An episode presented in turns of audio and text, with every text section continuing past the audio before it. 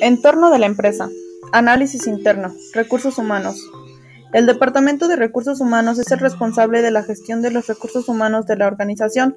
Está formado por un conjunto de personas que se organizan en la empresa para conseguir los objetivos. Aspectos importantes. 1. Organización y planificación del personal. 2. Reclutamiento. 3. Selección. 4. Planes de carrera y promoción profesional. 5. Formación. 6. Evaluación del desempeño y control del personal. 7. Clima y satisfacción laboral. 8. Administración del personal. 9. Relaciones laborales. 10. Prevención de riesgos laborales.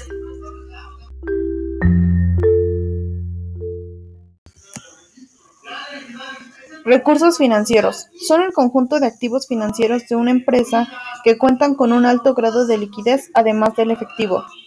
Existen cuatro tipos. Inversores. En algunas empresas las participaciones se distribuyen entre accionistas y socios, quienes proporcionan capital.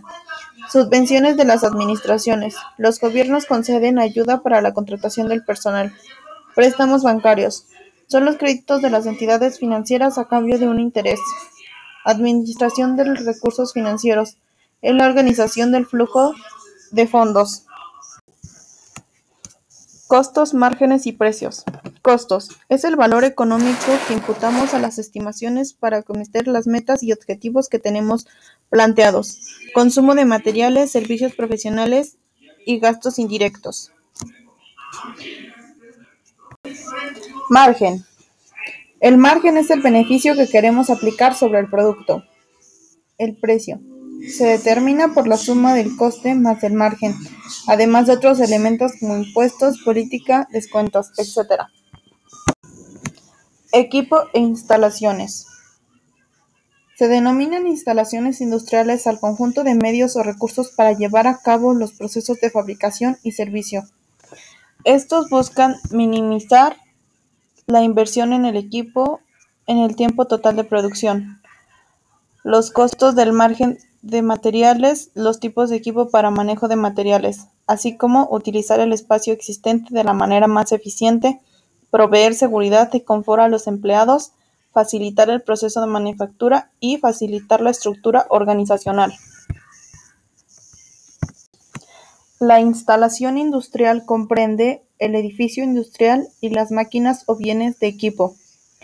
Las instalaciones específicas son para almacenamiento y distribución, generación, distribución y transformación eléctrica, protección contra incendio, saneamiento, servicios para el personal, climatización, agua, frío industrial, aire comprimido.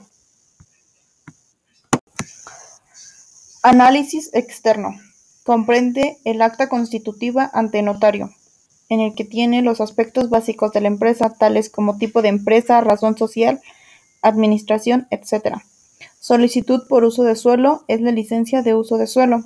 Inscripción ante el IMSS registrarse como patrón e inscribir a los trabajadores. Registro ante el SAT. La cédula de identificación fiscal para abrir cuentas bancarias y facturar. Aviso notarial. Informar al SRE que la solicitud realizada ha sido utilizada. Registro público para la propiedad y el comercio. Acta constitutiva, RFC, poder notarial, permiten que el apoderado realizar las gestiones de la empresa. Características de los servicios. Intangibilidad. Los servicios no se pueden ver, degustar, tocar, escuchar u oler antes de comprarse. Inseparabilidad. Los bienes se producen, se venden y luego se consumen. Heterogeneidad. Los servicios tienden a estar menos estandarizados o uniformados que los bienes. Carácter perecedero. Los servicios no se pueden conservar, almacenar o guardar en inventario.